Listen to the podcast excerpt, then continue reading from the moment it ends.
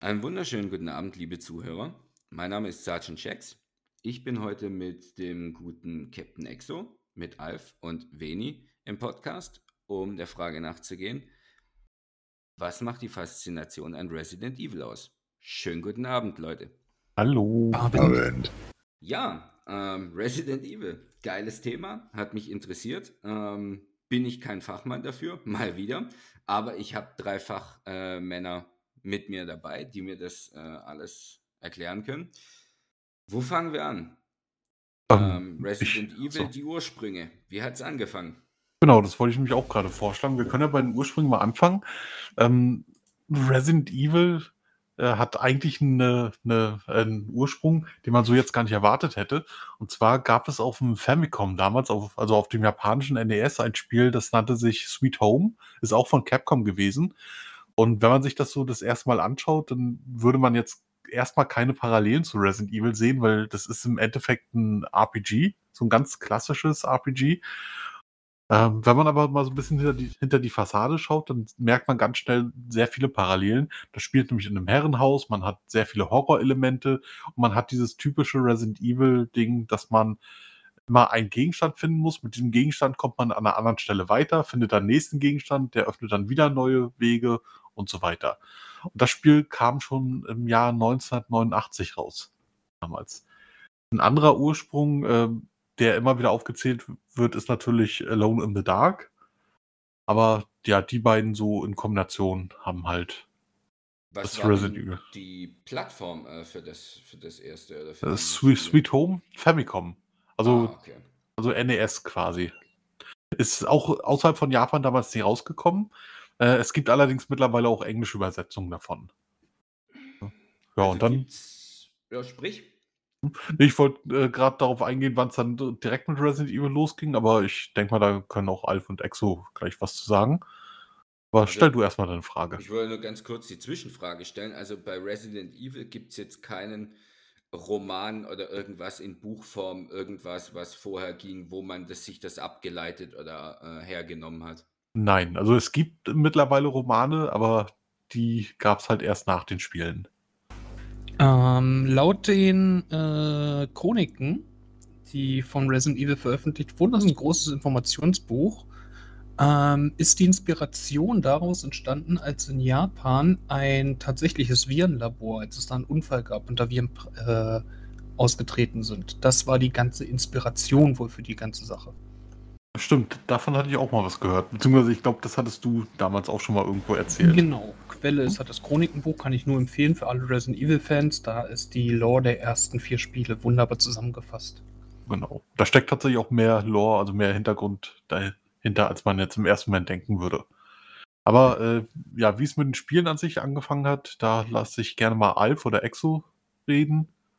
Je nachdem, wer von Ja, euch möchte. angefangen hat das Ganze eigentlich 1996 auf der PlayStation 1 mit einem Spiel, was für seine damaligen Verhältnisse ziemlich äh, auftrumpfen konnte. Also das allererste Resident Evil, was wir heute auch als Rebirth kennen, das Remake, darüber, dazu kommen wir später noch, ähm, erschien damals mit einem Intro, was es so bis jetzt noch nicht gab, und vor allem auch einer äh, Atmosphäre, über das Ganze vorgerendert wurde und alles, die so noch nicht einfangbar war für die damaligen Verhältnisse. Ich meine, das Intro ist ja mittlerweile legendär, aber aus den falschen Gründen, weil das eigentlich äh, schauspielerisch gesehen ziemlich schlecht war. Ja, ja, da- eigentlich ist es sehr schlecht, das stimmt, aber für damalige Verhältnisse war das halt schon so ein 12 von 10. Ne? ja, ja, Also, klar, man kannte es halt einfach nicht. Ja. Und man kann es auch immer noch sagen, egal wie man das jetzt sieht, und das ist jetzt natürlich subjektiv oder so, aber der Schauspieler von Wesker damals einfach klasse. Der hat einfach Ja. gepasst, ne? Ja, Das der, der so. hat gepasst, definitiv. Und man muss auch dazu sagen, es sind halt Laiendarsteller. Nein, nicht unbedingt Laiendarsteller, aber äh, teilweise Laiendarsteller, teilweise Anfänger in, in Sachen Schauspielerei gewesen. Denen fehlte einfach die Erfahrung. War nicht sogar teilweise einfach Studenten, irgendwie so? Ja, ja, ir- Ja, irgendwie von sowas. die ne? Schauspielerin von Rebecca, glaube ich, im Outro, glaube ich, war eine Studentin.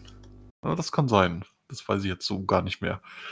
Nee, aber äh, wie Alf eben schon sagte, das ganze Spiel ist halt vorgerendert gewesen. Dann, dadurch hatte man auch feste Kameraperspektiven, was heutzutage natürlich ein bisschen altbacken wirkt, aber damals war es halt ähm, innovativ oder, oder beeindruckend, weil man dadurch halt auch deutlich bessere Grafiken darstellen konnte.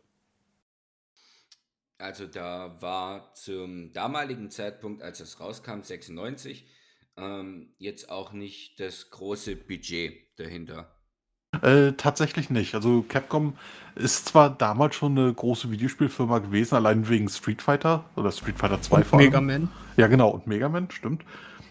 Aber für Resident Evil hatte man sich damals noch kein allzu großes Budget genommen, weil es halt erstmal nur ja, ein Test war, ein bisschen ausprobieren, ob das überhaupt gut ankommt. Konnte ja damals keiner ahnen, wie gut das dann ankommen würde im Endeffekt. Vor allem, weil es Spiele wie Resident Evil so in der Art noch nicht mal direkt viele gab. Ähm, dadurch, dass das Ganze ja ein neues Genre gebildet hat, und zwar das Survival Horror. Genau. Also da ging es nicht drum, laufe von A nach B, löse Rätsel, knall alles ab unterwegs, sondern du musstest damals halt wirklich nachdenken, welchen Gegner eliminierst du jetzt, welche versuchst du zu umlaufen, welche Wege machst du dir frei und welche nicht. Halt wegen der begrenzten Munition. Vor allem. Korrekt. Ja, Und das auch muss man aber sagen, wenig spielt das heute noch so. Er, er nimmt halt wirklich mit. Ja, muss ja echt so sagen. Ja, ich mache halt ein Let's Play aus dem Speedrun. Richtig. ähm, nee, aber, aber wie gesagt, das ist halt so der Einstieg gewesen für das direkte Resident Evil, die Inspiration, wie gesagt, Sweet Home. Ähm, Alone in the Dark natürlich auch noch. Das hat er auch noch ein bisschen mit reingespielt. Ähm, ja, aber mit Resident Evil 1 ging es dann 96 los. Heutzutage sieht das nicht mehr so hübsch aus. Gerade wenn man halt, weiß ich, Teil 2 zum Beispiel kennt. Der sieht ja grafisch nochmal um einiges beeindruckender aus. Aber äh, ja, ist halt ein schönes Spiel für die damalige Zeit gewesen. Ja. Ja, also die Grafik ist tatsächlich nicht sehr gut gealtert und die Dialoge im ersten Spiel, die sind auch Kult geworden, weil sie so ja, passend zum Thema Horror schlecht waren. Genau. Sind die Also- genauso gut wie in Alarmstufe Rot? Ja, Ich würde sagen, sogar noch schlechter. No, noch schlechter tatsächlich. Also Alarmstufe Rot, da, da, da war ja wirklich, soweit ich weiß, äh, riesen, äh, riesen Regie-Team und alles hinten dran. Ja. Also mit, mit, Drehbuch, also die haben sich ja dabei, also bei Red Alert haben die sich ja richtig Mühe gegeben. man Ja, muss dazu ich- aber auch achso. sagen, dass äh, einige Sätze von damals halt auch einen Kultstatus erreicht haben. Zum Beispiel das sogenannte Jill Sandwich, Genau. was man ja auch noch heute überall mal irgendwo wiederfindet als Referenz. Richtig. Das klingt interessant. Master of Lockpicking. Ja. Das ist auch noch so, so ein Kultdialog aus dem ersten Teil gewesen. Das ist ja, wo, wo du es gerade sagst, da, das ist ja auch sowas. Das wissen viele halt gar nicht, ne? Dass Was Jill man- halt äh, eigentlich der Meisterdiebe ist. Ach so, ach so, ja, genau. Ja. Das ist ja im Hintergrund, glaube ich, irgendwo auch mal geklärt gewesen, ne? dass, dass sie halt äh, da aus, aus so einer Richtung kamen ursprünglich. Im ersten Buch, wir hatten ja die Romane schon angesprochen, es gibt, glaube ich, elf mittlerweile, stand jetzt äh, 27.12. Mhm. Ähm, kann mich auch korrigieren, kann auch sein, dass es nur zehn waren gerade, ich weiß es gerade nicht auswendig. Auf jeden Fall, im ersten Buch wird erklärt, dass ihr Vater ein Meisterdieb war und ihr Mhm. natürlich das Handwerk auch mitgegeben hat. Sie allerdings damals knapp einer längeren Haftstrafe entkommen ist, weil Chris sie da rausgezogen hat. Ah, okay. So genau wusste ich das tatsächlich gar nicht mehr. Nee, aber dann kam, äh, ich glaube 98 war das, kam dann Teil 2 raus. Ich bin mir beim Jahr jetzt gerade nicht hundertprozentig sicher. Auf alle Fälle immer noch PlayStation 1. Genau wie Teil 1 übrigens, das hatten wir jetzt gar nicht erwähnt. Und äh, der sah schon deutlich besser aus. Da hatte man natürlich auch ein höheres Budget, weil man jetzt wusste, okay, das erste Spiel, das kam richtig gut an. Ähm, ja, also können wir da jetzt nochmal ordentlich Geld reinpumpen. Das wäre tatsächlich auch meine Frage gewesen. War das denn, also war das ein großer Erfolg, oh ja. das Spiel, als es rauskam? Auf, auf jeden Fall. Also, Also- es ist nicht, nicht irgendwie ein Hidden Gem gewesen oder so, sondern es war wirklich auf dem, auf dem Main, Mainstream ist es angekommen. Und ich glaube, Capcom hat zu dem Zeitpunkt damals nicht damit gerechnet, dass das so krass ankommt. Äh, das glaube ich auch nicht. Damit haben so einige nicht gerechnet, weil die Resident Evil-Reihe, äh, gerade das erste Spiel hatte dann auch einen Anstoß gegeben für diesen Survival-Horror und alles, ähm, woraus andere Spiele dann wieder entstanden sind. Auch Reihen, die man heute noch kennt, wie zum Beispiel Silent Hill, Genau. was dann von Konami aufgesetzt wurde und erstmalig 1999 erschien. Wobei ich sagen muss, Silent Hill hat einfach ein komplett anderes, also das, das hat Konami schön getrennt quasi, würde ich sagen. Ähm, es ist ein anderes Feeling als bei Resident Evil. Ja, vor allem der, der Horror ist ein ganz anderer bei Silent Hill. Ja, allein, halt so allein wegen, La. La wegen Ladenebel. Ne? Ja, ja, das auch, das auch, genau. Es gibt vielleicht ein ganz anderes Feeling, aber das finde ich halt gut. Ne? Also, die haben ihr eigenes Ding draus gemacht. Mhm. So, die Basics haben sie kopiert, in Anführungszeichen. Ja. Mhm. Da haben sie mit übernommen, was ja gar nicht schlimm ist. Also ganz ehrlich, äh, lieber gu gut nachgemacht als Scheiße selber gebaut. Ja, eben. Und ähm, deswegen, also Silent Hill kann ich jedem empfehlen. Guckt aber, dass Die ihr, ersten Spiele. ja, ja, ja, die ersten Spiele. Aber guckt bloß nicht, dass ihr die irgendwie irgendeine äh, äh, HD Remastered oder so. Also da sind Oh ja. wohl die Originaldiscs tausendmal besser. Mhm. Obwohl da auch ein paar Probleme gibt. Aber ich glaube, damals, ja, damals konntest du nicht einfach sagen, jo, wir laden jetzt ein Patch hoch, jetzt ist das gefixt. Gab's halt nicht. Richtig. Du hast halt das gekauft, was du gekauft Nee, aber äh, ja, wie gesagt. Resident Evil 2 kam dann, ich glaube, 98 raus. Ähm, Ja, sah 98. deutlich besser aus. Man hat auch auf die äh, FMVs verzichtet, also auf, auf die äh, ähm, Filme, sag ich mal. Sondern das ist dann, obwohl, nee, gab es auch, aber äh, nicht mit echten Schauspielern. Ja. Sondern das ist dann alles animiert gewesen. Ähm, sieht zwar heute auch nicht mehr so hübsch aus, die Animation, die wirkt alles, das wirkt alles ein bisschen hölzern, aber die Spiele an sich, die sahen um einiges besser aus. Dann, Wenn du also alles, was überlegst, nach wie groß Resident Evil 2 war im Vergleich zum 1er. kam. Ne? Richtig. Richtig, das sowieso. Dass du ja sogar pro Charakter eine eigene CD hattest. Ne? Also, äh, Genau. was war die CD damals? Äh, 600, Mega- 600 bis 800 kam immer auf die, auf die Disk an. Ja. Äh, Also das, ja klar, Resident Evil 1 muss, aber auch schon auf zwei CDs. Oder war, war das Director's Cut auf zwei CDs? Der, der Director's Cut war, glaube ich, auf zwei CDs, aber das normale war, glaube ich, auf einer. Weiß ich jetzt gar nicht mehr. Ich Ja, habe halt auch nur den Director's Cut gehabt und habe ihn sogar immer noch nebenbei. ja, also ich glaube, wenn, dann war es eh nur für, für das Stück Labor halt, ne? Ja, ja. Das so eh ungefähr. komplett bescheuert. So, für die letzte Viertelstunde hier eine Ja, CD. nee, das, das, das, das war beim, beim Remake nachher. Da kommen wir noch zu. genau.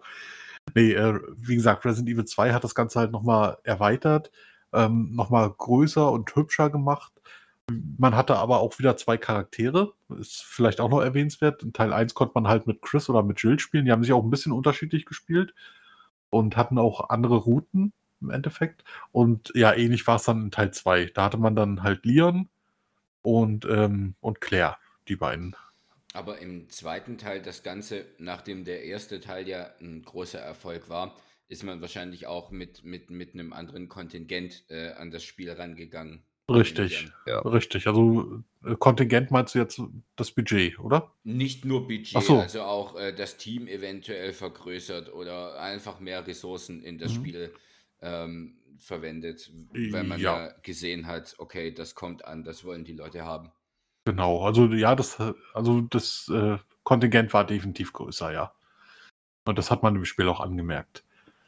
Und dann ging es ja 99 mit Teil 3 weiter, beziehungsweise äh, 99, da wird schon ein bisschen konfus, weil ursprünglich gab es, äh, also es gab ein Resident Evil Nemesis und ein Resident Evil Code Veronica.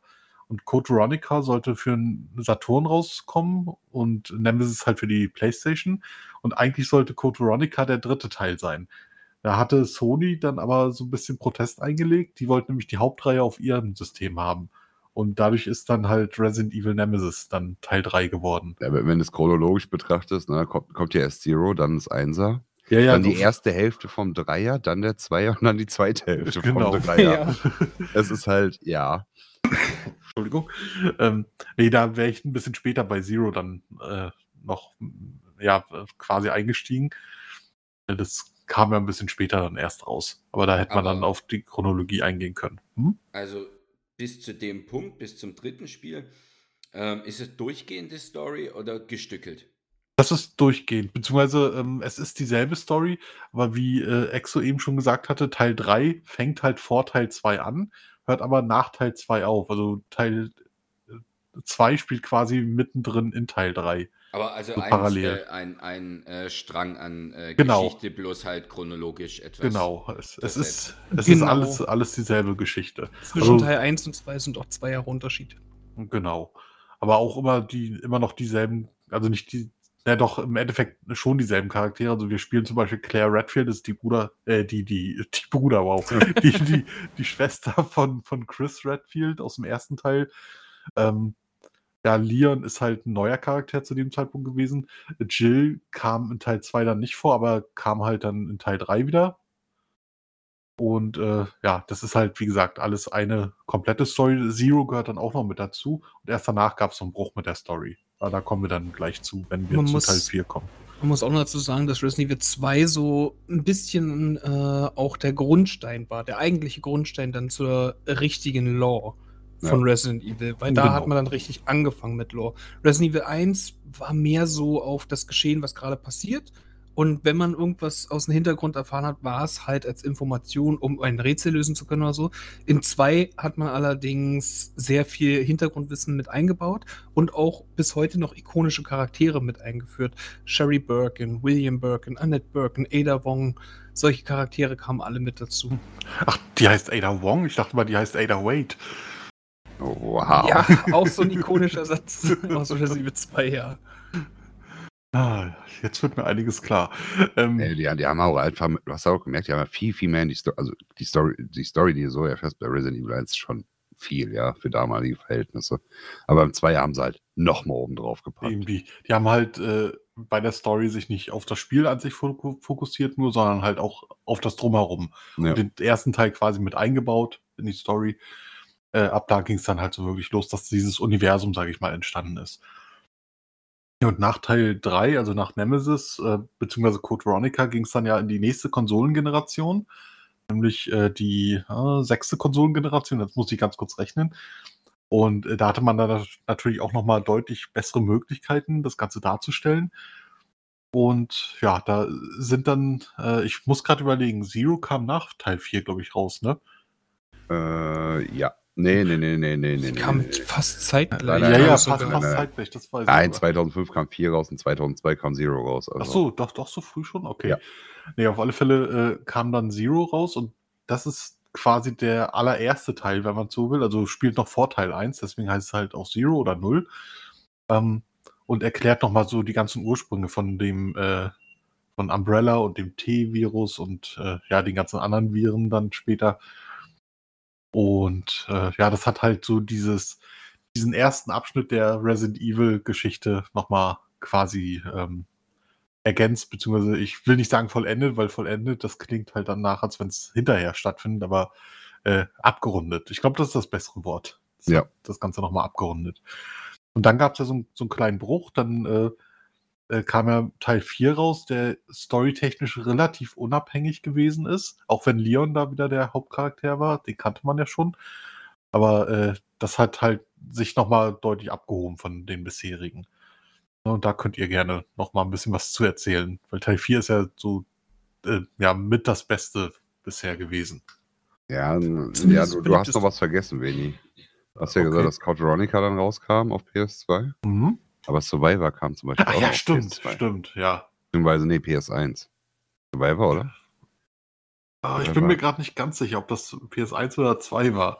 Aber stimmt, das kam auf alle Fälle vorher noch raus. Na, das war ja der, der, war das, ja, das war der erste Light-Shooter, was Resident Evil anging. Genau. Auch ein Ah. klasse Spiel, finde ich. Also, wenn du überlegst, für damals, ne? Mhm. Jo. Ja, das ist halt so, so ein, äh, ja, im Endeffekt ein Ableger gewesen. Und was, was auch immer gerne untergeht, weil es halt leider nicht so geil ist, ähm, Resident Evil Gaten. Weil das kam halt 2001 raus erst. Outbreak. Outbreak, ja. Mhm, Geht auch stimmt. gerne unter.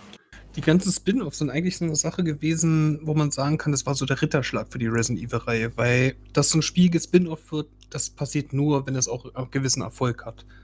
Stimmt. Und wenn sich die Spin-offs dann sogar auch so gut verkaufen und auch relativ gute Bewertung kriegen, dann ist das halt der absolute Ritterschlag für so eine Reihe. Und den hatte halt damals Resident Evil erreicht, im Gegensatz zu großen Konkurrenten. Genau. Ja, und mit Resident Evil 4 hatte ich ja eben schon gesagt, da gab es halt so einen kleinen Bruch zur Reihe. Äh, einerseits, was die Story angeht, weil die relativ unabhängig war, andererseits aber auch das komplette Gameplay. Man ist äh, weggegangen von dieser äh, fixen Kamera, von den vorgerenderten Hintergründen und man hat halt äh, im Endeffekt einen Third-Person-Shooter daraus gemacht. Also aus, äh, ja, so hinter der Schultersicht und äh, damit hat man sich da durch die Zombies durchgeschnetzelt. Ja, das Survival-Horror-Element ist dadurch ein bisschen verflogen. Allerdings hat man durch größere Gegner und mächtigere Gegner dies, das alles wieder so ein bisschen bremsen können. Genau. Ist aber definitiv mehr, äh, in, geht definitiv mehr in Richtung Action als Survival Horror. Aber da hat es noch wunderbar funktioniert. Ich wollte gerade sagen, also an dem Punkt, wenn sich so ein grundlegendes Spielelement wie jetzt eine Kamerasicht oder sowas verändert, dann und in ein anderes Genre vielleicht noch mit rein reicht, also wie jetzt im Bereich Action, wie du gerade gesagt hast, Mhm. nimmt das ja auch nochmal eine komplett neue Reihe von Spielern auf in das Ding, die vorher vielleicht nicht drauf aufmerksam geworden sind, einfach weil es sich anders spielt. Richtig. Es, Ähm. interessanterweise äh, hat es nicht nur neue Spieler mit aufgenommen und aufgefangen, sondern es wurde sich sogar von einem großen Teil der Community sogar gewünscht, dass das Spiel mehr in die Action-Richtung geht. Richtig. Also Man generell. wollte- also, Ja, hm, man sag- wollte sag ja am liebsten das moderne ähm, äh, äh, äh, des Actions mit ein bisschen einfangen, aber auch auf das äh, klassische mit den Rätseln äh, trotzdem beruhen, also darauf bleiben. Das Ganze wollte man halt ein bisschen gemischt haben, damit sich das ein bisschen dynamischer spielt und man sich mehr reingezogen fühlt als mit so einer Fixed Cam, wo man ja doch nur irgendwie ja mehr Zuschauer war. Durch die Third Person aber waren wir näher am Geschehen und da- dadurch ist der Horror auch noch mal ein bisschen besser mit aufgekeimt. Das haben sie später mit einem absoluten Meisterwerk auf dem 3DS absolut perfektionieren können dann. Mhm. Ja, das war für die. Resident Evil-Reihe auch notwendig zu dem Zeitpunkt, weil diese fixe Kamera, die wirkte zu dem Zeitpunkt dann doch schon langsam so ein bisschen altbacken. Und äh, dadurch, dass man halt äh, so ein komplett neues Gameplay reingemacht hat, dadurch ist die Serie auch nochmal deutlich frischer geworden. Und das hat der Serie definitiv gut getan. Also es nahm nochmal mehr an Fahrt auf als schon. Ja. Aber Ja, das auf jeden Fall. Teil 4 ist ja für viele bis heute immer noch der beste Teil. Damals war es mehr oder weniger unbestreitbar der beste, beste Teil der Reihe, der bisherigen Reihe. Und äh, ist halt, wie gesagt, bis heute noch sehr, sehr beliebt. Ja, für Lore-Freunde sogar war Teil 4 ein absoluter äh, Höhepunkt bei mit Resident Evil 4. Ähm, auch die Charakterentwicklung äh, endlich mal so richtig gezeigt wurde, was das mit den Leuten gemacht hat und sowas. Und bei Leon fing es ja in Teil 4 tatsächlich so langsam an, dass man gemerkt hat, auch so ein bisschen, so ganz bekommen ist ihn das äh, Ganze in Recruit City damals nicht. Das wird ja später in den Büchern und vor allem auch in den Filmen viel, viel mehr aufgegriffen. Vendetta kann ich da nur sehr empfehlen. Oh Aber ja. dazu kommen wir noch. Genau. Also wir haben bis jetzt ähm, immer noch nur Spiele. Ja, Genau. Ein Remake hatten wir zu dem Zeitpunkt schon, und zwar von Teil 1. Genau, das 2002 rauskam. Genau, für den GameCube kam das ursprünglich äh, nur raus. Mittlerweile gibt es das auch für den PC, also eine HD-Remaster-Version von dem Remake. Und dieses Spiel wird äh, intern auch immer als Resident Evil Rebirth bezeichnet und ist für mich persönlich immer noch das Paradebeispiel für ein Remake. Wenn man im Grunde alles richtig gemacht hat. Man hat äh, das Spielgefühl von damals drin, aber äh, es sieht natürlich deutlich besser aus. Ist ja auch eine neue Konsolengeneration. Äh, es ist äh, sogar noch atmosphärischer als das ursprüngliche Spiel und man hat so ein bisschen auch mit den Erwartungen der, der Spieler gespielt, weil man äh, so ein paar Elemente hatte, die einen als Spieler dann trotzdem noch überraschen konnten, wo man sich trotzdem noch erschrecken konnte, obwohl man das Original schon, weiß ich, wie oft gespielt hat. und es wurde Neues. Ja, genau, es bot natürlich auch noch Zusatzinhalt. Genau, die ganze Lisa-Story. Ja, Die auch sehr gut überhaupt ist. die Ja, okay. Trevor-Story. genau. Und dann Gebietserweiterung. Also, na, das war ja so viel mehr. Genau. Und wie gesagt, für mich ist es äh, bis heute immer noch das Paradebeispiel, wie man ein Remake machen sollte. Definitiv. So, und dann ging es nach Teil 4 schon wieder auf die nächste Konsolengeneration, die siebte, also PS3 und Xbox 360. Und na gut, Wii gehörte mit zur Konsolengeneration, aber da kam das nicht raus. Und zwar Resident Evil 5. Das war so das erste Resident Evil, bei dem viele gesagt haben, ja, ist jetzt eher so ein Downgrade geworden. Ja, du hast noch nicht alle.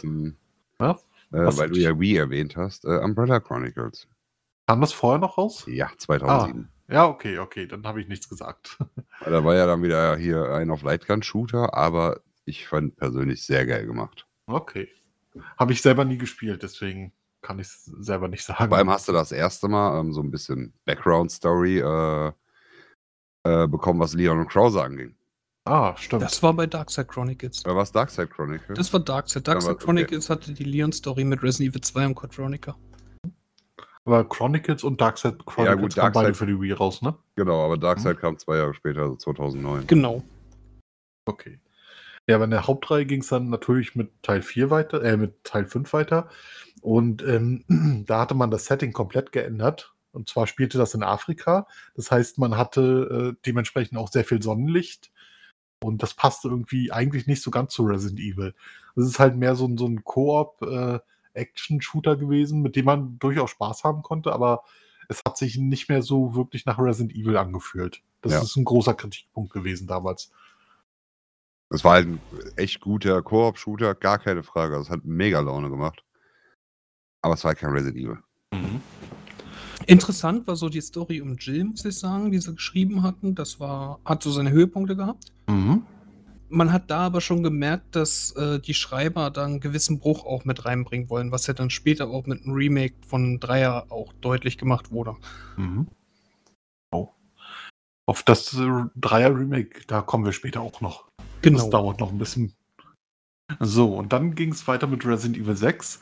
Ähm, Nein. ja, okay, also die, Nein. die Ableger, da könnt ihr gerne immer da, dazu. Was heißt Ableger? Ja. Also Revelations. Revelations. Eines so, ja, der ja, besten Resident Evil mit, die es gibt. Ja, aber es ist tatsächlich. immer noch ein Ableger. Hm, Auch ein Tatsächlich. Ableger. So. Ähm, Kanon-Ableger. genau. Das ist halt das Geile. Es kam halt zuerst auf dem 3DS raus. Mhm. Und ich habe selber auch auf dem 3 Ja, ja, ich habe selber auf dem 3DS gespielt und es war so geil zu spielen in Da- Person. da Steuerung war klasse. Ja. Es lief flüssig. Es hatte seine Momente. Es war wahnsinnig gut. Und da hat das Wort Touchscreen eine ganz neue Bedeutung bekommen. Das war Deadly Silence. Achso, Ja. war, ging das, Das in war der- Revelations nicht Nein. auch schon? Nein. Nee? Ah, okay. Das war Deadly Silent. Achso, ja, die war drei- ja klar, dass Vedi das gemacht hat. Ne? Nee, nee, nee. Ich, ich habe die 3DS-Varianten generell nie gespielt von Resident Um Evil. kurz zu erklären, was äh, Veni meint. Im, äh, es kam für den normalen DS damals Resident Evil Deadly Silence, also Resident Evil DS raus. Das war ein Remake quasi nochmal zum allerersten PS1 Resident Evil. Ähm, Gab es in zwei Versionen. In einmal den Originalen, so wie es damals halt auf der PS1 war, und nochmal mit äh, Touchscreen-Erweiterung, sodass man ein paar Messerpassagen hatte und sowas. Ähm, und es gab als Easter Egg die Möglichkeit, dadurch, dass man auf dem unteren Bildschirm gespielt hat und auf dem oberen die Karte hatte, dass man die Figuren berühren konnte. Und die haben darauf halt reagiert. Und es gab zwei Spots, bei denen man Jill berühren konnte. Genau. Nee, aber Teil 6, also Resident Evil 6 ist dann halt wieder mehr so in Richtung ähm, der ersten Teile gegangen, so von der Atmosphäre her. Hat aber die Besonderheit, dass wir da eine ganze Menge Charaktere hatten. Ich glaube, äh, vier, vier Szenarien waren es? Drei oder vier? Ich bin mir gerade gar nicht mehr ganz sicher. Und äh, in jedem der Szenarien hat man Vier. halt, waren vier, okay. In jedem der Szenarien hat man halt andere Charaktere gespielt. Im Grunde so ziemlich alles, was, was man bisher aus der Resident Evil-Reihe kannte, hat man da wieder getroffen. Genau, wir hatten im ersten Szenario hatten wir Leon und Helen. Helen auch eine Agentin vom Secret Service mit, genauso wie Leon zu dem Zeitpunkt, seit Resident Evil 4 schon. Im zweiten hatten wir dann Chris Redfield und äh, Lieutenant Pierce. Ähm, von der, ich glaube, von der, waren die von der Army oder von der BSAA? Das, da bin ich mir gerade unsicher. BSAA war das. BSAA-Einsatztrupp war das dann, okay. Also beziehungsweise Chri- Chris wurde, war von der BSAA angefordert. Und ich glaube, war das andere? Ja, das andere war, glaube ich, irgendwie Army oder sowas. Äh, Ich ir- hab's auch gerade nicht mehr so im Kopf. Auf jeden Fall, da merkt man auch schon, dass Mikrofon wie kaputt Chris ist. Also die werden, die Charaktere werden ja alle immer kaputter mit der Reihe. Weswegen man wahrscheinlich jetzt dann auch irgendwann mit neuen Charakteren angefangen hat, da kommen wir auch noch später zu. Ähm, das dritte Szenario war dann für mich persönlich das interessanteste. Und zwar ging es um Sherry Birkin in einer Erwachsenenversion schon. Also einige Jahre nach Resident Evil 2. Und um Jake, äh, äh, äh, hieß der mit Nachnamen auch Wesker? Ich weiß es gerade gar nicht. Auf jeden Fall den Sohn von Albert Wesker. Genau, das hat man aber im Spiel erst viel später erfahren. Genau. Ja, auf jeden Fall. Das war für mich persönlich die interessanteste Story. Und das vierte Szenario, da spielen wir mit Ada, die quasi ihren Klon jagt. Aber zu dem Zeitpunkt, also gab es das Spiel nur für den 3DS oder auch für andere Plattformen schon. Äh, Revelations gab es damals nur für den 3DS, war aber so erfolgreich, dass es auch auf andere Plattformen später dann umportiert wurde. Aber Genau. also später heißt viel später wahrscheinlich. Ja, ein paar, paar Jahre später. Okay. Ja. So ein Weil paar es war Jahre halt lang. wirklich gut. Also äh, einige aus dem Freundeskreis kann ich zum Beispiel sagen, die haben sich extra nur dafür ein äh, 3DS geholt. Oh, okay. Ja. Und Das dann äh, kam ein paar aus. Jahre später halt, das, äh, ne, okay, wir porten das auch auf PC und äh, aktuelle Konsolen und da haben sie gekotzt. ja, gut, aber trotzdem, 3DS ist ja generell nicht verkehrt gewesen. Richtig. Mit der Hauptreihe ging es dann aber erst deutlich später weiter. Also da ist dann, ich sag mal, so eine kleine Lücke zwischen Teil 6 und Teil 7.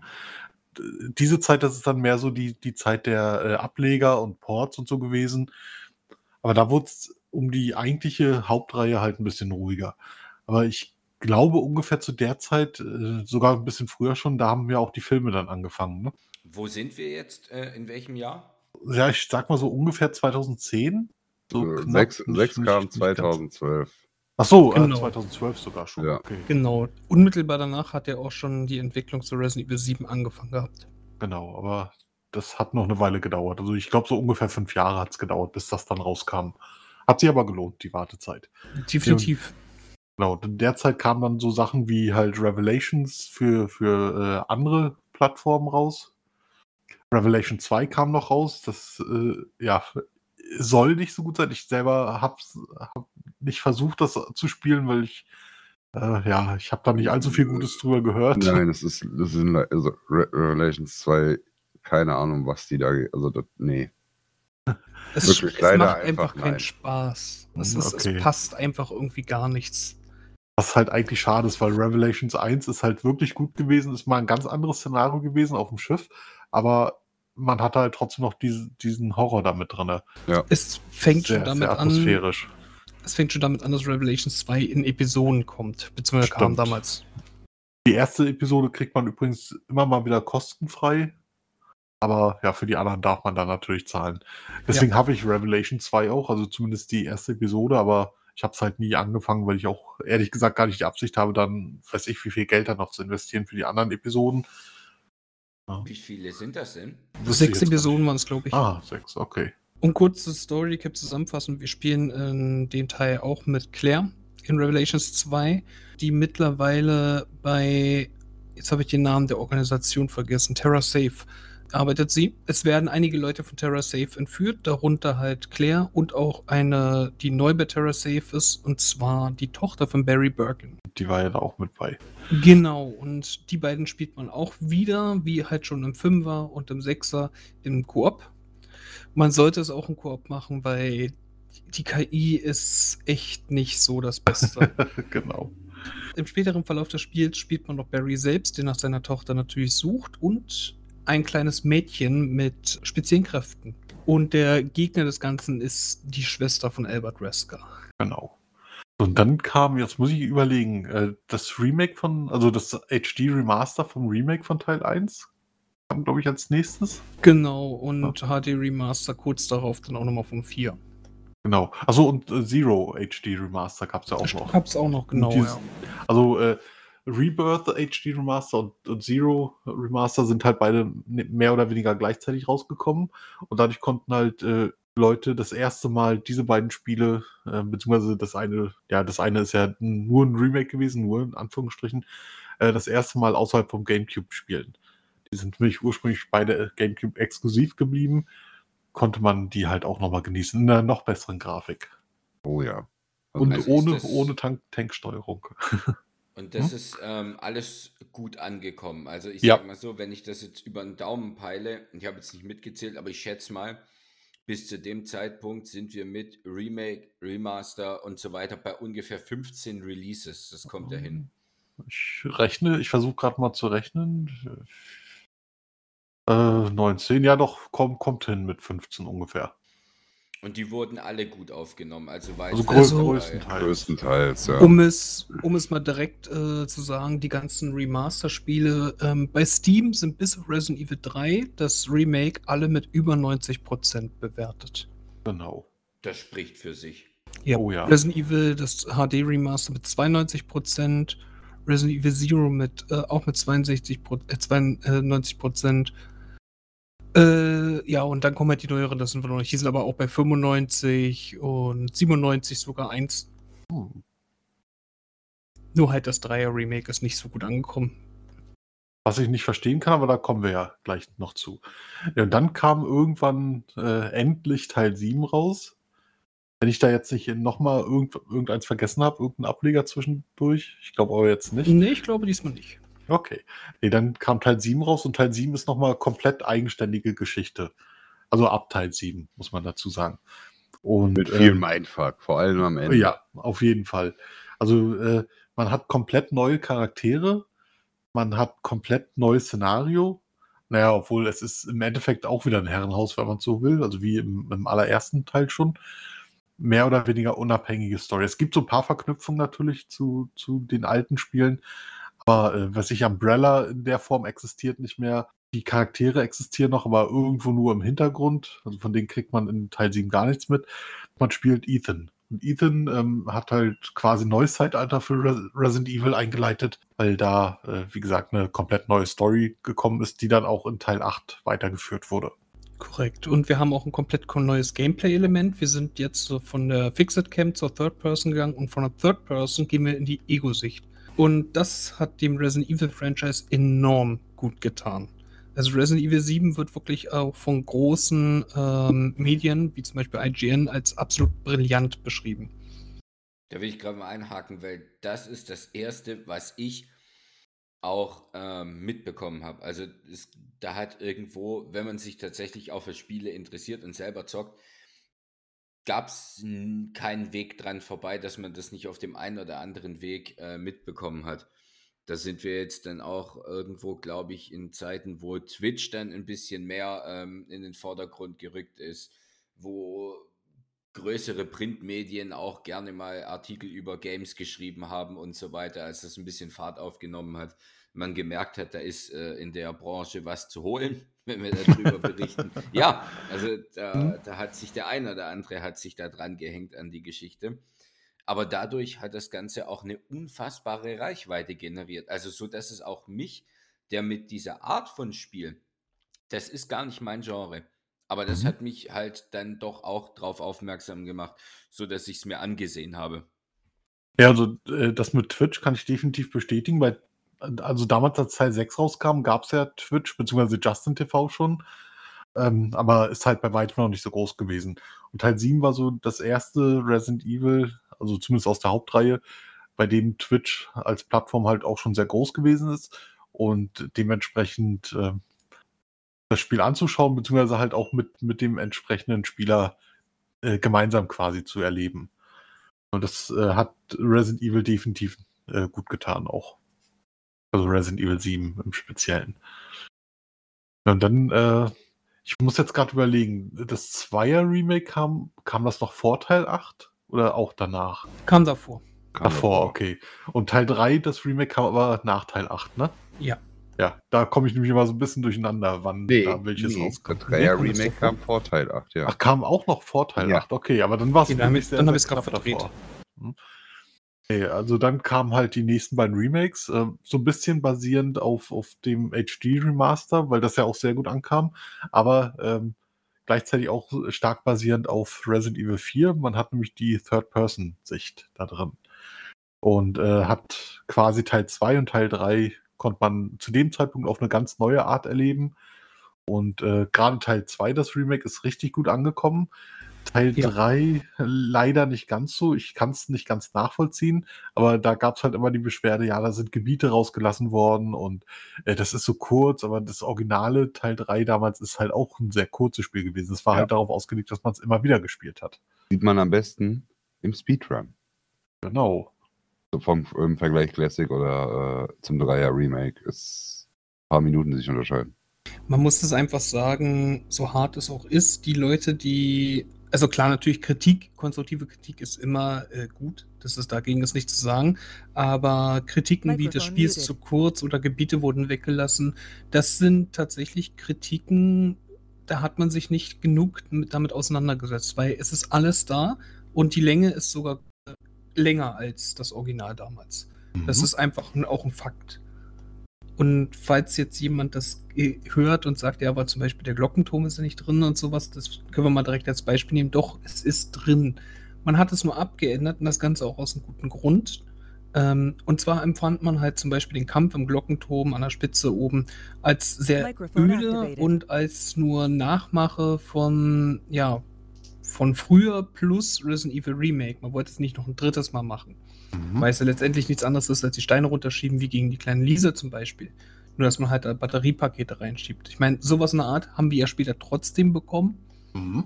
aber man hat den Glockentonkampf halt deutlich äh, aufgewertet, aber man hat halt das Gebiet quasi versetzt. anstatt im Glockenturm oben zu kämpfen, haben wir das halt unten gehabt, weil es auch tatsächlich logischer ist, weil ein Nemesis in der Größe und den Glockenturm da oben, man stelle sich mal vor, man hätte keinen Platz zum Ausweichen, keinen Platz zum Agieren, es wäre einfach nur ein sehr, sehr unfairer Kampf geworden. Genau. Also ich habe mal gerade die Zeiten rausgesucht. Ähm, Any Percent, ja. Aha. Also mit Taiwanesisch, Chinesisch, ne? Schnellste Sprache. Äh, Classic, 40 Minuten, 40 Sekunden. Remake, äh, Full Game, also mit Intro, äh, 46, Ja, 51. also das ist Also, quasi gleich lang. Ja. Mhm. Wenn, es- gibt noch No Intro, das sind wir dabei 42 Minuten glatt. ja. Also, Also das macht keinen wirklichen Unterschied. nein. Nicht, wenn man es casual spielt. Genau. Zumal man in äh, dem Remake von Teil 3 konnte man ja auch noch viele Sachen freischalten, ähm, also mehr als im Original damals, äh, was ja die Spielzeit auch noch mal ein bisschen gestreckt hat. Und man konnte äh, vor allem diese, diese äh, Wackelköpfe da noch suchen. Genau, und was Ja. man auch noch mit hinzufügen muss, Resident Evil 3 hat Unmengen von Lore mit dazu bekommen. Ja. Auch sehr viel sogar von den Büchern, was mir persönlich sehr gut gefallen hat, da ich ein Fan der Bücher bin. Und ganz viele Easter Eggs. Äh, ja, ja. das natürlich auch. ich weiß noch, wie ich im, im Stream damals äh, da nur in der U-Bahn-Station ganz am Anfang die einzelnen Plakate durchgegangen bin und nach Easter Eggs gesucht habe. Und ich habe einige gefunden. Und ja, auch das, den, das, das Mega Man-Ding zum Beispiel. ja, das wollte ich ja. nämlich auch gerade erwähnen. Den ganz alten äh, Mega Man von dem ersten Mega Man Cover damals, der ist im Spiel auch zu finden als Statue. Ja, aber solche Kleinigkeiten sind da halt. Also für, für äh, Liebhaber der Resident Evil-Reihe und generell für, für äh, Capcom-Fans ist da schon eine Menge versteckt. ja, sehr viel Liebe zum Detail ist in das Spiel geflossen. Genauso Ja. wie schon im 2er Remake. Hm, genau. Auf das sind wir jetzt irgendwie kaum Dazu, eingegangen. ja, man muss dazu auch sagen, dass das 3er Remake es aber auch sehr schwer hatte, weil das 2er Remake die Messlatte enorm hochgesetzt hat. Von einigen ja. Medien wurde es sogar als das beste Remake aller Zeiten derzeit äh, ausgewählt. Also, das ist schon eine enorm hohe Messlatte. Und selbst wenn es nicht das beste Remake aller Zeiten ist, ist es trotzdem eines der besten. Ja. Also, da hat es die drei schon sehr schwer gehabt. Vor allem, weil die drei halt ähm, auch mit einigen Sachen äh, äh, äh, äh, die drei hat mit einigen Sachen nicht aufwarten können, die man halt mit Zweier Remake hatten. Das ist zum Beispiel das A und B-Szenario von den beiden Hauptprotagonisten. Mhm. In drei haben wir lediglich dies, äh, das Jill-Szenario und auch nur ein Szenario mit ihr und zwischenzeitlich mal einen kurzen Part auch mit Carlos, beziehungsweise zwei kurze Parts mit ihm. Ah, die sind aber so gut gemacht. Die Ne? Carlos, Carlos ist richtig geil in Szene gesetzt. Im der umgebaut wurde. Also man merkt auch, da merkt man halt deutlich auch diesen äh, Bruch, den, äh, äh, den ich vorhin angesprochen habe. Das war ja früher bei Fans, war ja immer so, äh, Chris und Jill waren immer so das äh, Traum-Dream-Team. Mhm, genau. Und diesen Bruch ist man halt immer mehr eingegangen, hat sie immer weiter auseinandergeführt und hat, hat man halt Jill dann viel, viel mehr zu Carlos wandern lassen und sowas. Ja, aber wann, wann treffen denn Chris und Jim mal wieder aufeinander? Das ist dann halt echt im Fünfer. Eben, genau. Ja, ja. Und da sind Und- halt einige Jahre dazwischen. Richtig, und deswegen ist man da halt diese äh, Weiche gegangen, hat sich dazu entschieden und das ist meiner Meinung nach auch eine gute Entscheidung gewesen, wenn man halt nach Lore und Story geht. Genau. Nee, Teil 2, das Remake, hatte auch einen ganz großen Vorteil äh, in, in Mr. X. Weil Mr. X konnte ja wirklich zufällig überall auftauchen, je nachdem, wie, wie äh, viel Lärm man gemacht hat quasi. Das war halt richtig geil gemacht, im Mhm. Zweier Remake, ne? Also das, ja, genau. Das muss man halt auch erwähnen. Ne? Im, Im Classic war halt, ja, Mr. X kam immer mal wieder, aber seine festen Stellen und im Zweier Remake geht er dir halt permanent auf den Keks. Genau. Sobald du schießt, sobald du übermäßig rennst, geht er dir direkt auf den Keks. Du hörst ihn direkt stampfen und denkst, jupp, Frühstück. Richtig. Und äh, da hat Teil 3 das Remake wieder ein bisschen nachgelassen mit Nemesis, weil der halt wieder so fixe Positionen hatte. ja. Beim ersten Mal spielen hat es jetzt keinen wirklichen Unterschied gemacht, weil man da die Position ja noch nicht kannte. Aber wenn man es halt mehrfach durchgespielt hat, dann wusste man schon mal ganz genau, ah, jetzt wird Nemesis gleich auftauchen und ja, konnte sich ja entsprechend vorbereiten. Also der Schockfaktor war dann beim nächsten Mal spielen nicht mehr so hoch. Ja, dafür war der Schockfaktor, wenn du Inferno Difficult gespielt hast, umso höher. Ja, gut, das stimmt. Der war, also, also wenn, wenn, wenn du wirklich die Waffenparts oder die, die Items oder die Drops von, von Nemesis haben wolltest, Mhm. also da hast du teilweise hast du böse gekämpft. Oh ja. Ja, dann ging es im Grunde weiter. Jetzt muss ich kurz überlegen, ob ich da nicht noch irgendeins verpasse jetzt, aber müsste Teil 8 dann direkt danach gekommen Ja. sein, ne? Ja, Ja. okay. Ja, Teil 8 knüpft halt von der Story wieder an Teil 7 an. Ich hatte ja vorhin schon gesagt, ab Teil 7 ist es so eine komplett eigenständige Story. Die Ethan Winter Saga, das sagt man mittlerweile auch. Genau. Resident Evil 8, beziehungsweise Resident Evil Village. Das ist halt, jetzt muss ich überlegen, der aktuellste Teil immer noch, ne? Ja. Ja, genau. Also wenn, wenn man DLCs jetzt nicht separat nimmt. Ja, gut, du hättest noch Reverse, das ist ja auch nochmal ein eigenes ständiges Spiel, aber das ist ja eher so, so ein Just for Fun, äh, Mhm. Deathmatch-Ding.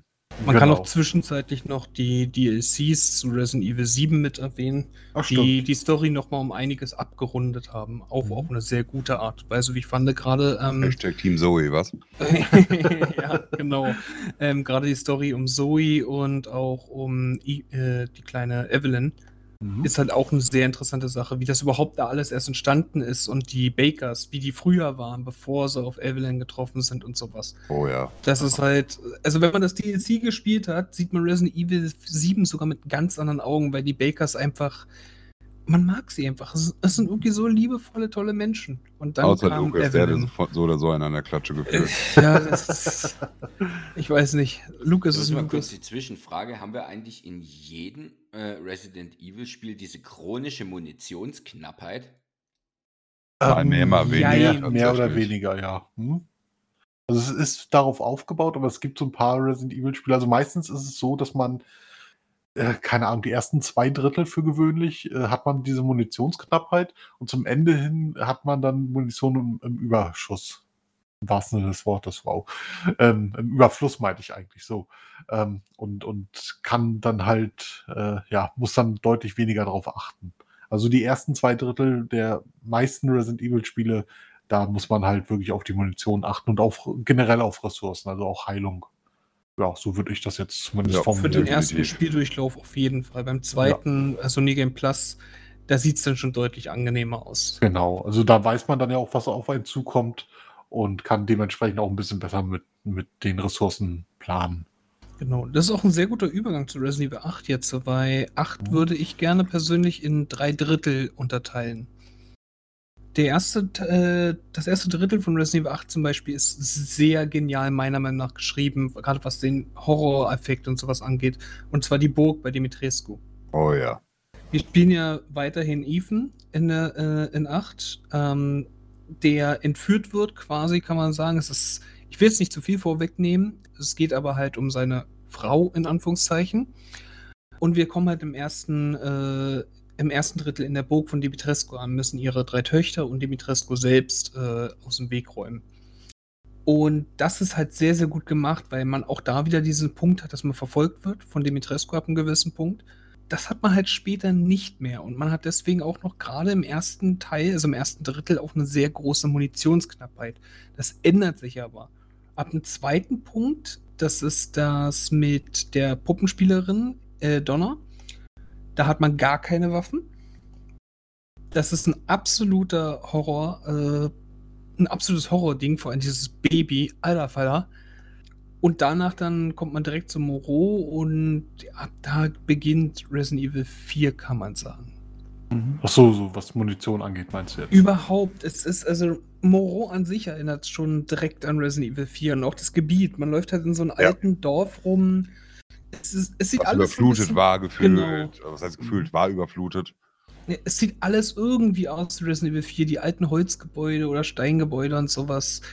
Äh, Und dann dieses riesige Wassermonster und sowas. äh, So, es erinnert sehr an Resident Evil 4. Und im letzten Drittel dann, der äh, Heisenberg-Part, ab da ist es eigentlich bloß noch ein reiner Arena-Shooter. Mhm. Ja, obwohl der Heisenberg-Part, ich, ich, ich feier, ich mag ja Heisenberg ungemein. Ne? Ja, es ist ein super krasser Charakter, definitiv. Und allein auch die, das Easter Egg, was mit ihm eingebaut haben und alles. Ja. Also, es, er ist ein super geiler Charakter.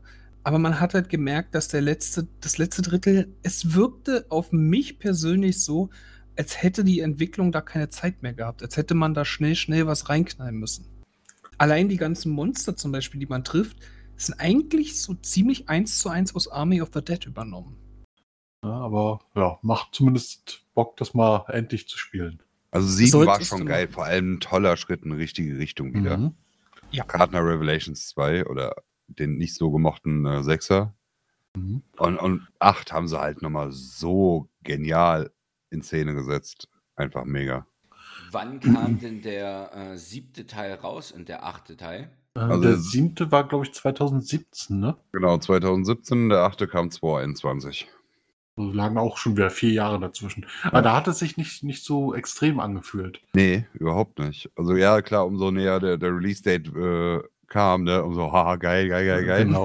Aber du hast nicht das Gefühl gehabt, dass du schon vier Jahre wartest. Eben, zumal äh, für Teil 7 ja die DLCs auch noch kamen und die haben die Wartezeit ja auch nochmal überbrücken können. Und halt auch die, äh, die Die Remakes. beiden Remakes, ja. Genau.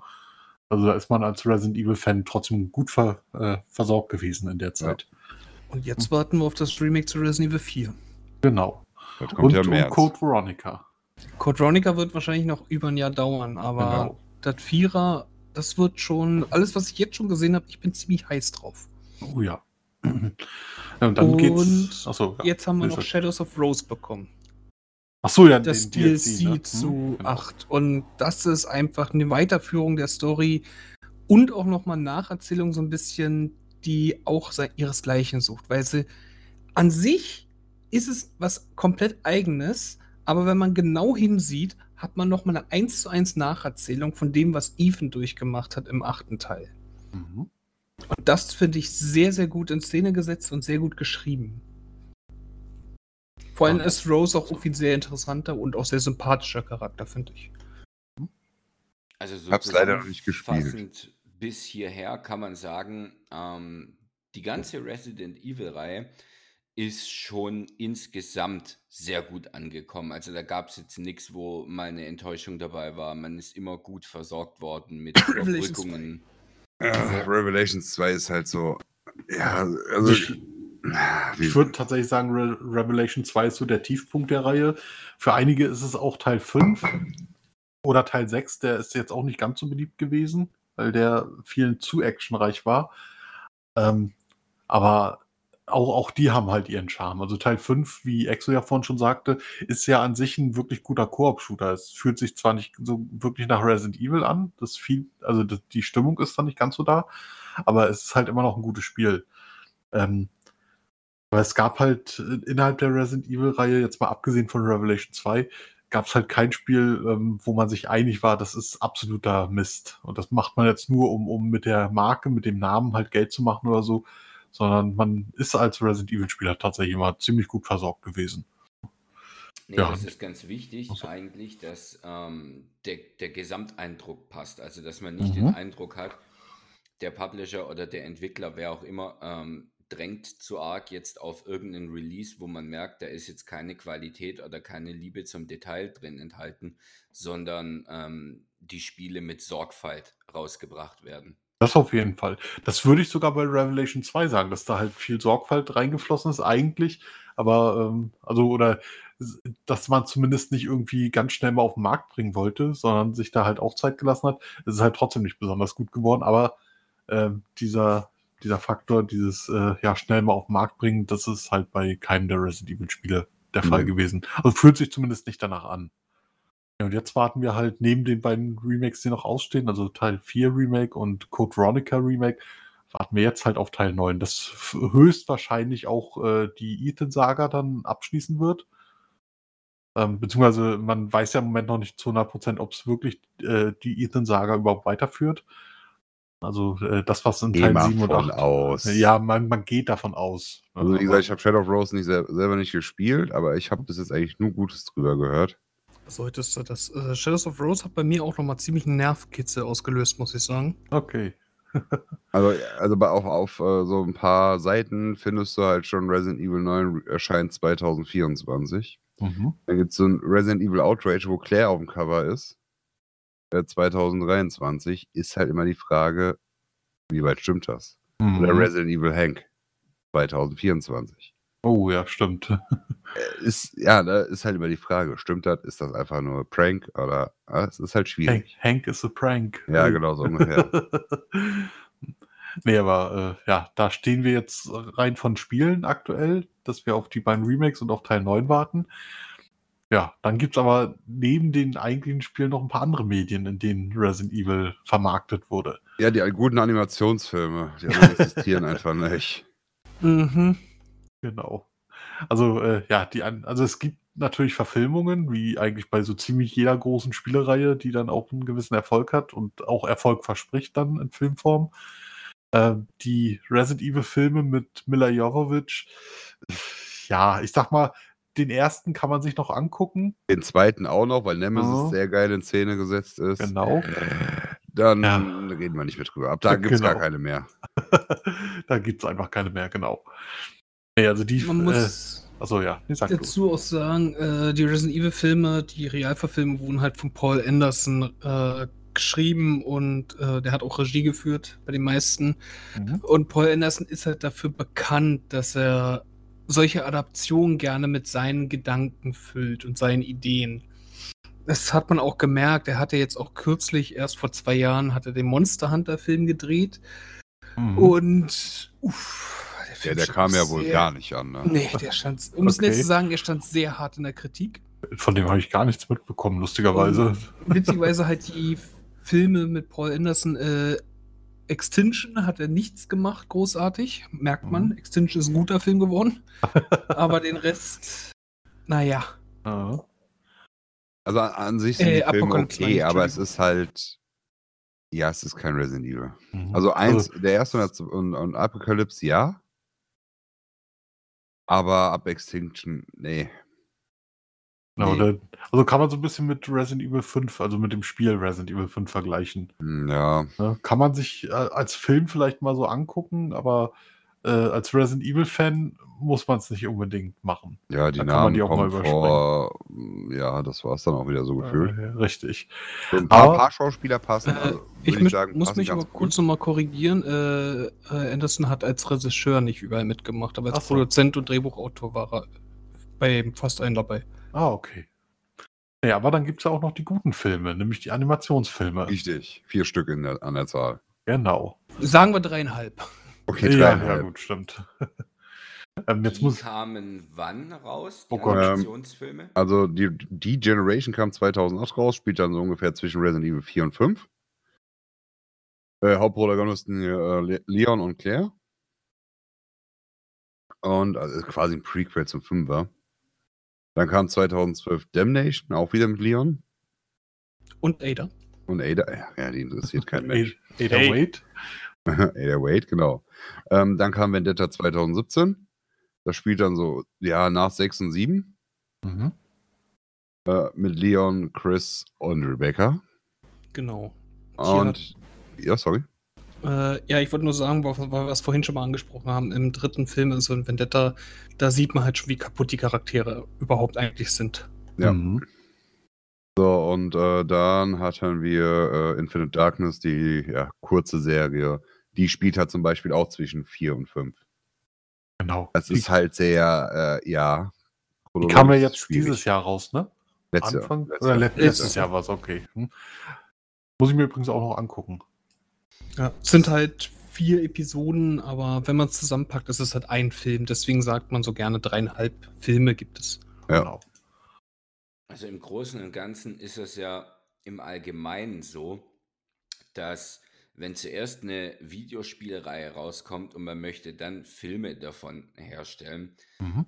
die kommen meistens nicht so gut an. Oder es ist ganz schwer wahrscheinlich in die Erwartung, wenn man halt in einem Spiel, wo man selber in die Rolle reinschlüpft und was aktiv gestalten kann am Spiel, Mhm. da davon einen Film zu machen, wo man das Ganze wieder aus einer anderen Perspektive hat. Ich glaube, daran liegt viel bei Verfilmungen von Videospielen. Ja, ja man, man steckt halt bei, bei einer Verfilmung, wenn man sich einen Film anguckt, steckt man halt nicht so drin wie, wie in einem Spiel. Man hat halt, man ist halt einfach nur der, der Zuschauer statt der Akteur. Und ich glaube, daran scheitern schon viele Videospielverfilmungen. Und dann kommen halt so Sachen dazu, wie, weiß ich, dass, dass sich dann halt irgendwelche Leute um die Filme kümmern, die äh, von den Spielen relativ wenig Ahnung haben und dementsprechend auch nicht genau wissen, wie sie so einen Film entsprechend umsetzen sollen. Ähm, das ist ja bei Resident Evil halt sehr häufig der Fall gewesen bei den Verfilmungen.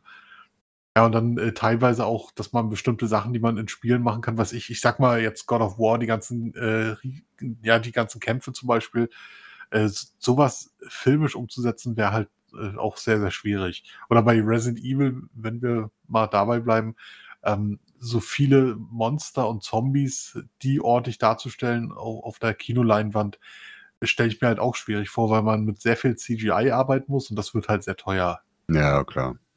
Ich glaube, es gibt aber trotzdem ein Mittel zum Erfolg und das nennt sich Uwe Boll. Oh Gott. Nein. Ich wollte den Namen vorhin schon erwähnen, ich habe es mal sein lassen.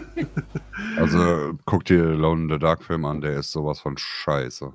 genau. Kann man nicht anders sagen, sorry für die Wortwahl, aber der ist einfach nur grottig. Naja, generell, Uwe Boll-Filme Boll, sind, ja. sind eigentlich immer ziemlich schlecht.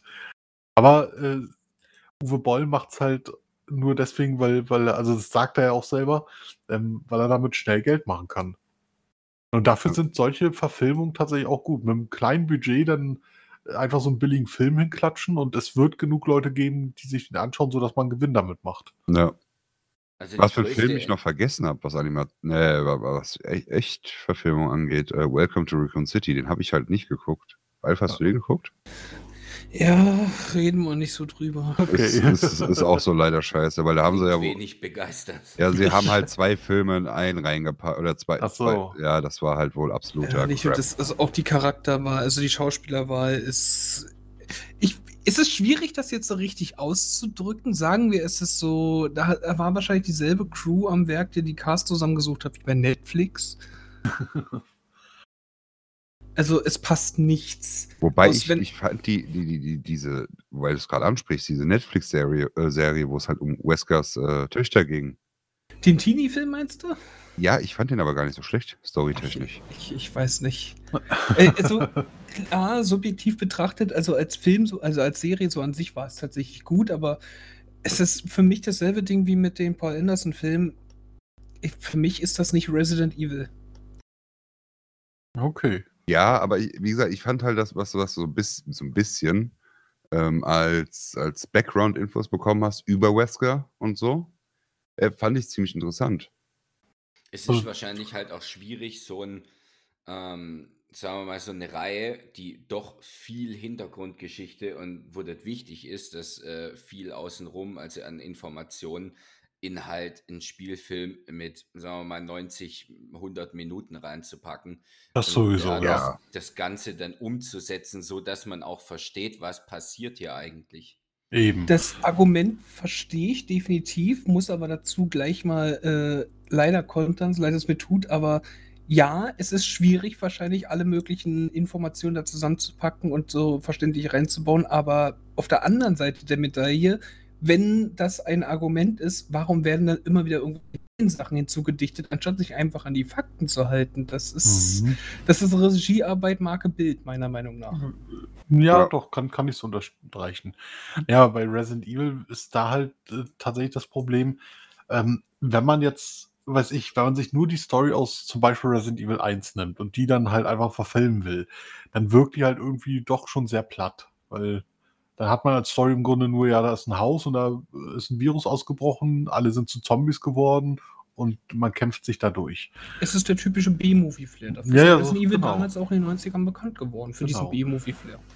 Nee, aber, aber ähm, ja, wenn man so die ganzen Hintergrundinformationen hat, also gerade in der Resident Evil-Reihe ist ja immer wieder was dazugekommen, dann äh, wirkt die Story natürlich auch deutlich komplexer, aber das kriegt man in einem Zwei-Stunden-Film, also maximal zwei Stunden für gewöhnlich, kriegt man es halt nicht unter. Das ist ja im Grunde das Argument, was, was Shakespeare jetzt auch gebracht hatte. Ja. Natürlich, verstehe ich auch.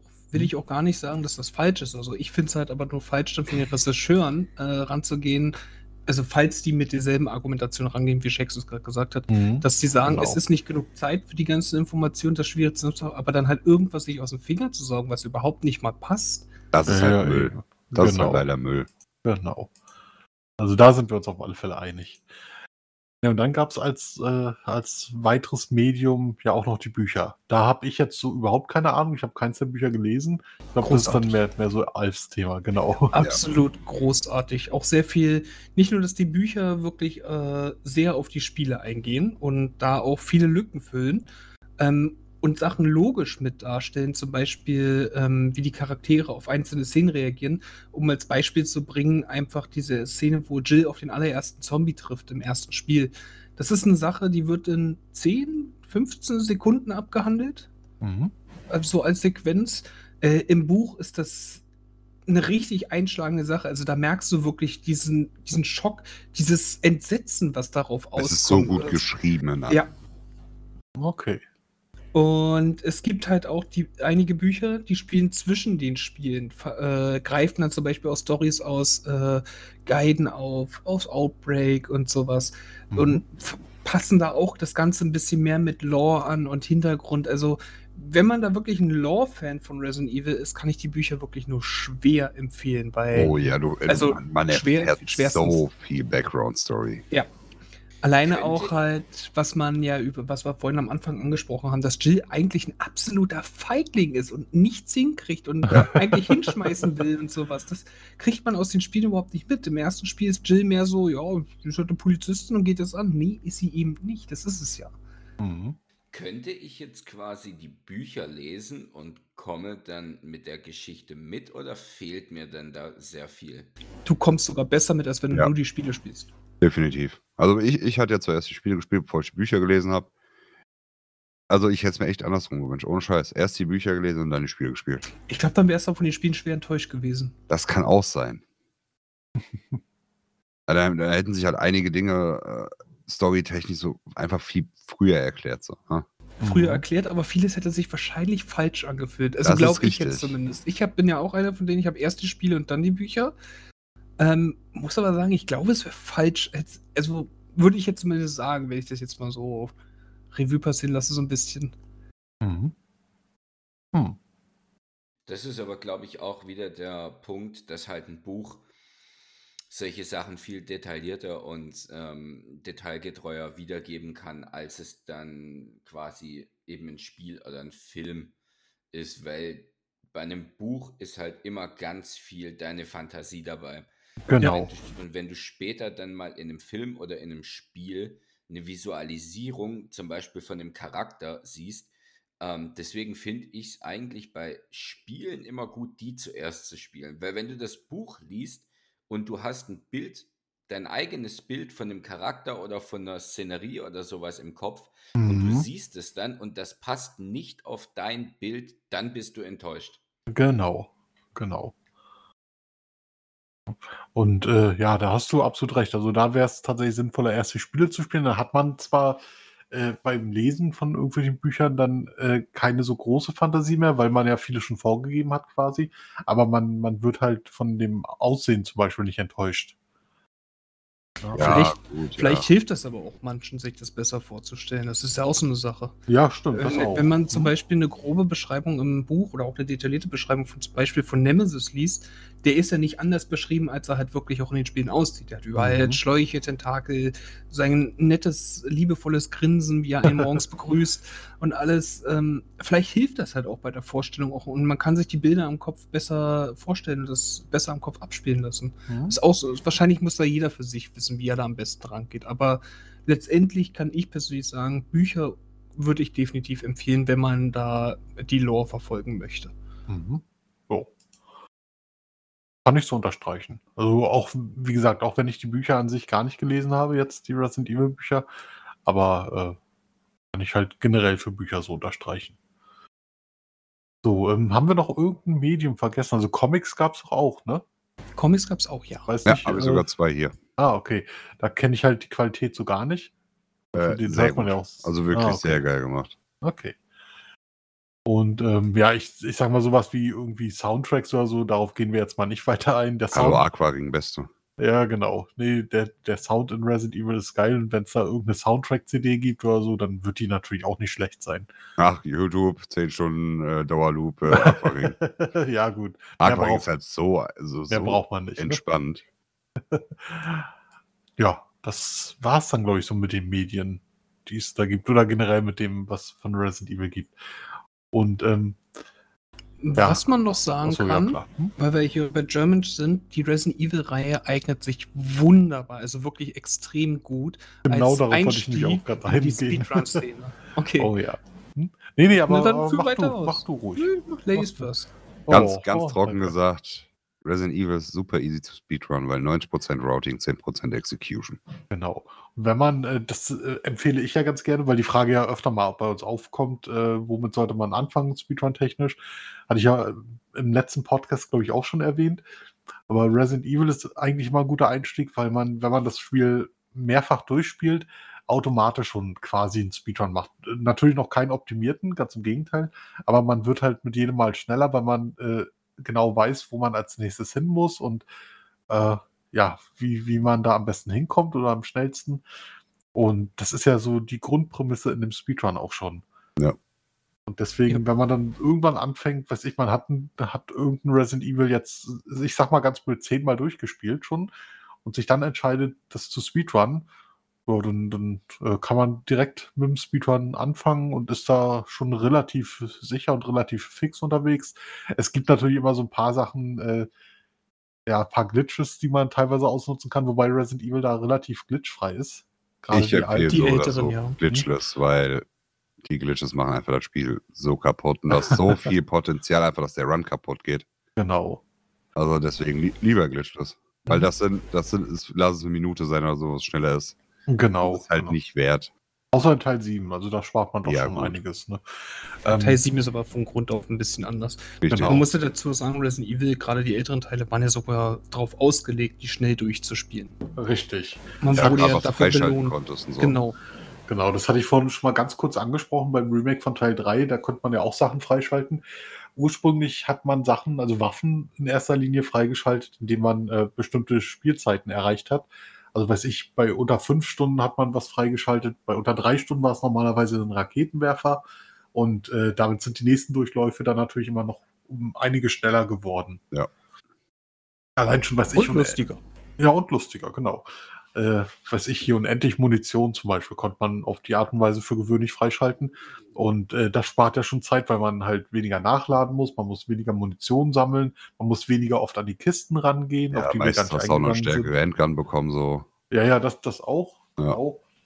Und, und äh, ja, dadurch wurde halt jeder Durchgang sowieso schon ein bisschen schneller. Ja. Ja, aber deswegen sind halt die Resident Evil Spiele oder ist die Resident Evil Reihe grundsätzlich auch gut für Speedrunner geeignet oder für Speedrun Interessierte geeignet, die dann den Einstieg suchen quasi. Definitiv. Ja.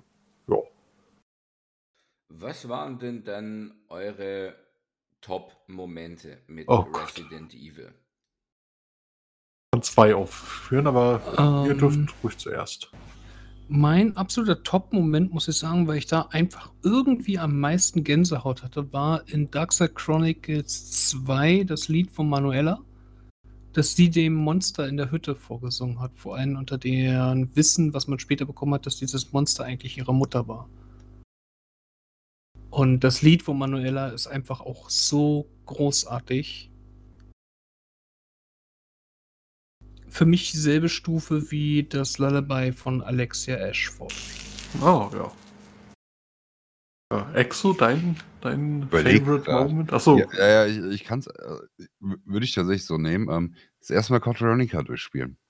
Weil ich, ich hatte es damals tatsächlich für die Dreamcast. Mhm. So, Code Veronica X war das dann ja schon, ne? Genau, Code Ver- Mhm. Veronica X. Ähm, nur gab es da ein Problem. Die CD hatte einen Kratzer. Oh. Da habe ich natürlich damals ne, als, als Stübi nicht aufgepasst, wo ich das Ding äh, mir gekauft habe, äh, kaufen Mhm. lassen habe von meinen Eltern. Ähm, und ich konnte quasi bis, äh, ja, bis man in die Antarktis kommt, äh, zocken und dann war Ende. Weil ich mehr laden konnte. Oh. Ja. Ah, das, das ist bitter. Und das, da, ab. Das Zehn ist Jahre bitter. später so, habe ich es mir auf der PS4 geholt gehabt und äh, ja, da habe ich das erstmal durchgespielt endlich. Ah, okay. Und als die, als die Randomizer, ne, als man die Randomizer entdeckt hat, oh, so gut. Stimmt. Darauf können wir auch eingehen. Oh ja. Prototype zwei Stück in einem engen Gang und man ist mit einer Bombe unterwegs. Ja. Ne, Exo? Ja, ich weiß nicht, was du meinst. Ja. Wie hoch ist schon die Chance, dass sowas passiert? Ah. Oh, 100 Prozent laut Exo. Ey, aber, aber, ey, aber ganz ehrlich, Mhm. wenn ich überlege, bei, bei dem, oh Gott, was war das? Ich glaube, Halloween- Halloween-Event war es? Hm, Äh, vor zwei Jahren, glaube ich. Wo, wo, wo die im, im Garten, im Vorgarten waren, wo da eigentlich die Hunde sind und da war einfach mal sechs Pro äh, Helipad Tyrants waren. Oh ja. Und ich bin trotzdem durch, ich, ich bin trotzdem durchgekommen, ja. Mhm. Das war schon, Ja, da musstest du aber auch kein Nitroglycerin spazieren. das ist richtig. Stell dir das mal noch vor. Mhm. Nee, meine, äh, ich hatte ja eben schon mal gesagt, ich habe so zwei Momente, zwei Top-Momente. der erste Top-Moment ist äh, das allererste Mal Resident Evil 1 spielen gewesen, an einer bestimmten Stelle und zwar ähm, ja, gegen Ende, wo dann die, die, äh, oh Gott, die Chimären, hießen die Chimären, die von der Decke hängen? Ja. Ja, ne? Ja. Ähm, als die dann auftauchten und ich saß da halt, hab gespielt und hinter mir saßen so mehrere Leute auf dem Sofa und die haben dann die ganze Zeit gebrüllt, lauf, lauf, lauf, lauf, lauf und ich bin allein dadurch schon so in Panik geraten. Das, das war ein, ja eigentlich ein typischer Resident Evil Moment, aber der war schon sehr intensiv. Ähm, und Teil 2, das Verhörzimmer mit dem, mit dem Spiegel. Ach, wo der Licker durch die Scheibe Ja, ja, jumpt. genau. Ja. Ich, ich bin da rein, hab gesehen, also das ist so ein, dieser Verhörspiegel, auf der einen Seite spiegelt der, von der anderen Seite kann man halt durchgucken. Und äh, man betritt den Raum, äh, also man betritt einen Raum, auf dem die Spiegelseite gewesen ist. Man konnte also nicht durchgucken. Und ich wusste, als ich diesen Raum betreten habe, wusste ich, da kommt irgendwas durch.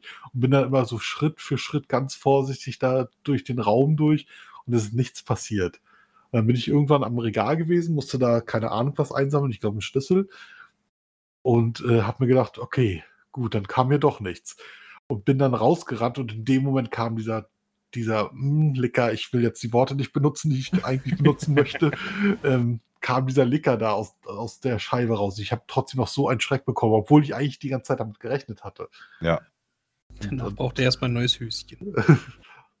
und einen neuen Teppich. ähm, nee, aber das, das sind so meine beiden Top-Momente in Resident Evil gewesen. Ja gut, als dritten Moment vielleicht noch den, den doofen Hai im Randomizer. Ganz am Anfang.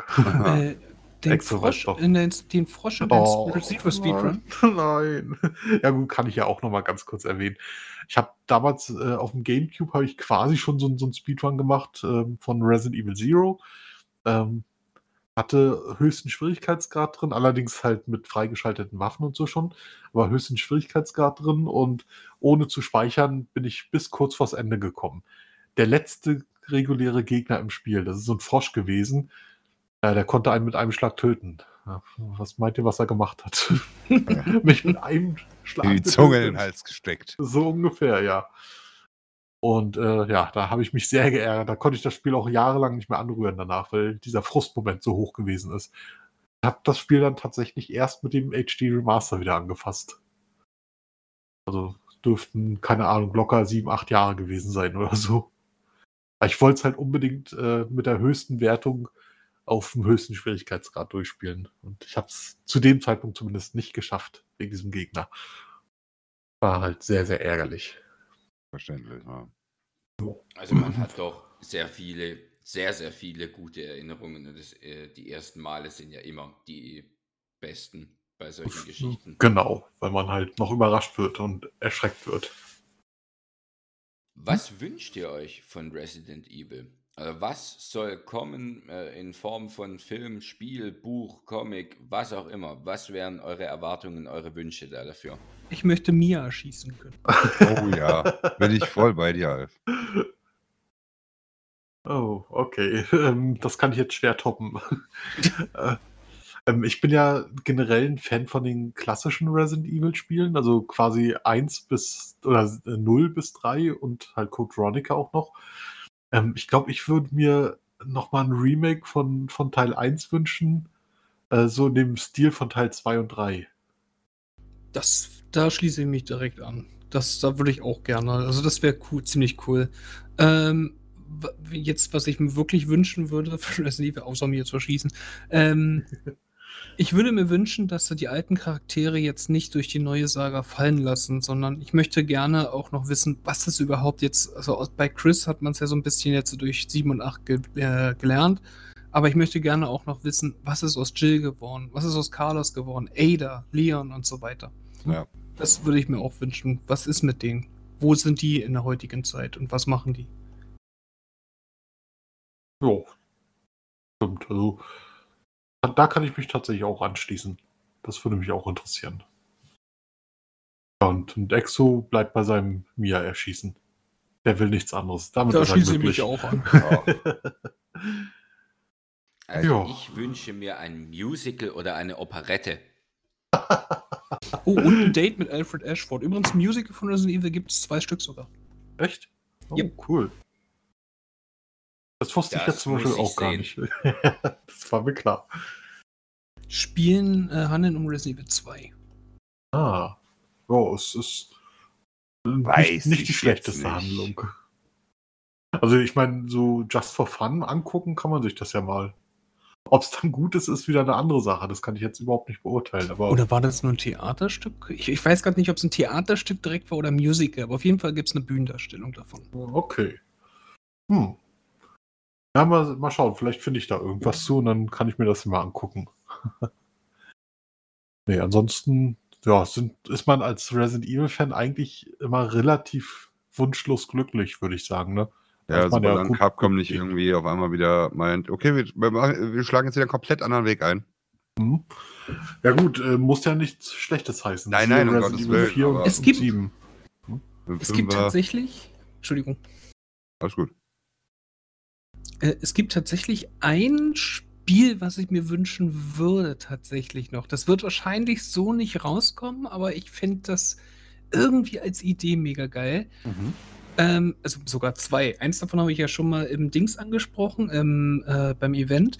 Und eins ist mir so von einer Weile aus eingefallen. Ich wünschte mir ein Resident Evil im XCOM-Style. Oh ja. Stimmt. Das, das hätte Das- tatsächlich auch was. Hm? Das fände ich, das wäre bestimmt interessant, wenn man das mit vernünftigen Missionen spickt und sowas. Grafisch Mhm. lässt sich das alles problemlos darstellen. Ja, das ja. hat XCOM sowas von bewiesen, dass es machbar ist. Aber das halt mit Resident Evil, das fände ich furchtbar interessant. Mhm. Ja. Das kann ich mir auch gut vorstellen, dass, dass sowas funktionieren würde. Ob Capcom sowas jetzt äh, irgendwie im Sinn hat, ist natürlich eine andere Sache. Ich glaube eher nicht. Aber ja, funktionieren würde es. Ja, ich glaube nicht, dass es passieren wird, aber ich finde, so als Idee finde ich es halt mega geil. Mhm. Man könnte ja eine Umbrella, äh, ja, eine Umbrella-Einheit machen. Ein Hankspiel könnte man so bringen. Stimmt. So irgendein so Ableger, so einen kleinen. Ja, Und vielleicht, und vielleicht ein schönes Survival-Spiel wie Seven Days to Die oder Project Boah. Zomboid oder Boah. sowas, aber halt im Resident Evil-Universum. Boah, das wäre schon. ja, das hatte man ja mit dem Remake von Teil 3 so ein bisschen mitbekommen. Sowas in der Art. Da äh, hatte man ja äh, so, so ein Multiplayer-Spiel, wo halt ein Team ähm, ja, Ja, sich die nee, äh, nee. Überlebenden Ja, nee, das gespielt war, hat. das war ja mehr so ein PvP-Ding. Ich meine Ja, wirklich äh, so ein Survival-Spiel wie halt Seven Days to Die oder halt Project Zomboid oder sowas oder Mhm, The ja Forest, je Ja, nachdem. stimmt. aber halt, Ach so, ja, ich, ich bin gedanklich jetzt beim ganz Ach so. anderen Genre Aber so gewesen. richtig ja, ja, ja, groß und mächtig und. Mhm. Also, ja, ne, man stelle sich mal vor, als Spielplatz komplett Raccoon City plus vielleicht Stimmt. die Arclay Mountains, so den Arclay Forest davor und sowas. Mhm. Ey, was man da alles für Möglichkeiten hat und dann halt einfach das Ziel. vor allem, wie gigantisch überleben. das alles wäre. Ja, Mhm. Das wäre schon. So ein Survival-Game Resident Evil Setting. Oh. Ja, doch, das stimmt. Also da, da kann ich mich dann tatsächlich auch anschließen. Das wäre, das hätte was. Aber das sind halt so Sachen, äh, ich glaube nicht, dass Capcom das zumindest jetzt auf dem Schirm hat aktuell. Ich glaube es tatsächlich auch nicht, dass sowas überhaupt jemals passieren wird, wenn vielleicht mal als Mod für irgendeines dieser besagten Spiele oder sowas. Aber stell dir mal vor, wie geil ist es, wenn du nicht, dich in irgendeinem Spiel nicht irgendwas bauen musst oder so, weil du dich, dich gegen eine Zombie-Horde verteidigen musst, sondern auf einmal kommt da ein Tyrant an oder sowas. Oder ein Haufen Richtig. Lickerkrabbeln, die auf einmal die Wand hoch, die du gezogen hast, um dich vor Zombies zu schützen. Also, es, ich fände ich furchtbar geil. Alleine weil dieses Feeling, es ist Resident Evil. Es ist eigentlich nichts anderes als jedes andere Zombie-Spiel auch, wenn man mal ehrlich ist. Ja, Aber einfach dieses schon. Feeling. Es ist das gute alte Resident Evil. Mhm. Oh, das stimmt. 2000 Stunden Playtime incoming, ich sag's euch. Definitiv, bei mir auch. Mhm. Zwar alles zusammen, ne? Also wir, wir alle dann zusammen. Diese Jetzt Ja. habe ich Bock auf Zeit Project Zomboid. Ich glaube, Hm. diese Art von Spiel, also ich, ich kann den Bogen zu einem anderen Spiel schlagen. Und Ich ich hatte mir da, damals immer von Pokémon so ein Open-World-Spiel in vernünftiger Grafik gewünscht. Mhm. Und natürlich hat es jetzt mit Pokémon an sich nichts zu tun, aber wenn man dann äh, heute das äh, Spiel Ark Survival Evolved betrachtet und du Mhm. nimmst ein paar Mods mit rein, wo die Dinger dann auch in Pokebälle gepackt werden, ja, das ist richtig. ist es eigentlich wie eine riesige Pokémon-Welt. Es gibt ja für Ark sogar eine Pokémon-Mod. Äh, Wo ja, Pokémon auf das- der Oberwelt, also auf der. Welt rumrennen. Ja. Das Ah. ist grausam. Naja, Okay. die sind schon ziemlich Voll detailliert dargestellt, muss man sagen. Pokémon im Resident Evil Universum. Oh Gott. Nein. Ich hab einen Tyrant Level 15. Wow. du bist dran, Nemesis. Oder im Stil von, ähm, von den, den äh, One Piece äh, Fighter-Spielen. Du meinst, die, meinst du Okay. die Warriors? Genau. Ja, Ich gut, weiß, was- Evil als Warrior-Spiel weiß ich nicht. Naja, hast du doch Ultimate Marvel vs. Capcom. Ja, gut, Das Ja, aber das, ist geht. das ist eher ein Street Fighter. Aber ich glaube, er meinte Ja. gerade die Warriors-Reihe. Mhm. Also so Dyn Dynasty Dynasty, Warriors, Warriors, genau. genau. Also so, so mit Massen an Gegnern, die auf einen zukommen. Genau, das wäre Mhm. eigentlich ziemlich lustig. Ja, also das mit gerade mit Zombies funktioniert sowas ja theoretisch. Wobei äh, in Resident Evil sind es ja selten so die extremen Massen an Zombies gewesen, sondern mehr so äh, ja einzelne relativ harte Zombies. Ja. Aber klar, funktionieren würde es. Oh, mir fällt da eine Sache tatsächlich noch ein, die aber sehr hart ist und die auch niemals passieren wird. Aber ich fände das furchtbar interessant, Mhm. wenn wir in Resident Evil mal mehr Immersion bekommen, was eine Großstadt angeht. Ja. Ach so, ja, stimmt. Mhm. Das wird niemals passieren, definitiv nicht, weil das will ich mir auch ehrlich gesagt gar nicht krass vorstellen oder sowas, weil man stellt sich mal vor, du bist in einer Großstadt unterwegs, so hart es auch ist und so traurig es auch definitiv ist, aber es würden auch zombifizierte Kinder zum Beispiel rumlaufen. Mhm. Das Ja, ist gut, der aber- Zweier-Film, da war er ja ganz schnell verrufen. Richtig. Ist aber halt für die Immersion, finde ich, extrem gut und zeigt auch eine gewisse Dramatik mit. Das hat mir im zweiten Film halt in Apokalypse sehr gefallen, muss ich sagen. Aber es ist natürlich hart, weil ich möchte mir nicht vorstellen, irgendwo rumzulaufen, auf ein Kind zu schießen, um Gottes Willen. Mhm. Eben. Ja, also von der Grundidee, klar, warum nicht? Ja, es ist halt die Immersion an sich. Genauso ja, ja, ist, eben. es könnten ja in so einer Großstadt auch ganz viele Tiere rumlaufen. So blöd es jetzt klingt und wir wahrscheinlich drüber lachen werden, aber so ein T von T-Virus mutierter Hamster oder so. Ja, Also das, hab wirklich ich mal das Ein. Hamster. das ist der Punkt, wo ich mich immer bei The Walking Dead gefragt habe, warum der nicht mal Pferde oder sonst irgendwas. Äh, Ja. Stimmt. Ich meine, äh, Tiere an sich gab es ja in Resident Evil, also mutierte Tiere dann halt. Ja. Das, das wäre ja kein komplett neues Konzept. Zwar gab es bisher keine Hamster, aber es gab zumindest schon Affen. Affen. Ja, Elefanten. Ja, Elefanten gab es ja auch. in Konzeptart Outbreak für ein 2. Pferd gibt es auch. Elef Elefanten? Ja, in Outbreak Ja, 2 gibt es den Outbreak Ach Konzept. so. Da geht es ja Ach durch so, den Zoo. ah. Der Ach Raccoon so, City okay. Zoo. Ja, habe ich halt nie gespielt. Und der Outbreak Elefant, ey, 2. Halleluja, einer der härtesten Bosse. Also Okay. wirklich. Na gut. Dagegen willst du jetzt lieber gegen fünf Frösche kämpfen, das sage ich dir. Guck dir mal bei YouTube Videos an. Es, Hm, der kann, ist wirklich. das kann ich mal machen. Das interessiert mich jetzt nämlich auch mal. Nee, aber ähm, ja, dann würde ich sagen, kommen wir so langsam auch zum Ende. Wir haben ja jetzt schon über eine Stunde, glaube ich, aufgenommen. Ne? Ich habe jetzt nicht auf die Uhr geguckt, aber über eine Stunde schon. Wir können wahrscheinlich auch locker noch mal eine Stunde quatschen. ja, ja, eben, eben. Also, das, das ist ja Deswegen so. wäre eigentlich so die, die, die Frage gewesen, haben wir noch irgendwas Wichtiges vergessen zum Thema Resident Evil, in welcher Form auch immer, was erwähnt werden muss, soll, kann? Nein, an Ich denke, eigentlich ansonsten nicht. gibt es nichts mehr zu sagen. Es gibt halt Resident Evil jetzt verschiedene Mediums. Merch gibt es viel. Mhm. Ähm, ja, das war es eigentlich dann auch schon mal an wichtigen Sachen. Genau. Ja. Und die wichtigsten Sachen haben wir auf alle Fälle erwähnt. Ähm, wir werden, also in dieser Konstellation, also Exo, Alf und ich, also Captain Venikose, äh, werden wir auch immer mal wieder zu hören sein äh, bei, bei irgendwelchen Speedrun-Commentaries.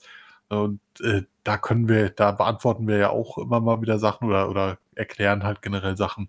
Also zur Not da einfach nochmal reinschauen und uns notfalls auch mit Fragen löchern. Ähm, Schreibt uns einfach bei Twitch. Genau. Oder Kannst so. gerne auch auf Discord. das anstehende Event verweisen, da seid ihr doch, glaube ich, auch äh, Genau. dabei. Also jetzt beim kommenden AGDQ, also AGDQ 2023, für die Leute, die jetzt den Podcast, weiß ich, erst ein Jahr später hören oder so, ähm, da wird es halt auch mindestens einen Kettenvenikose-Commentary geben, vermutlich sogar zwei. Also ein, eins der Spiele ist halt ein Bonus geben, aber das wird auf Garantie auch erfüllt sein am Ende.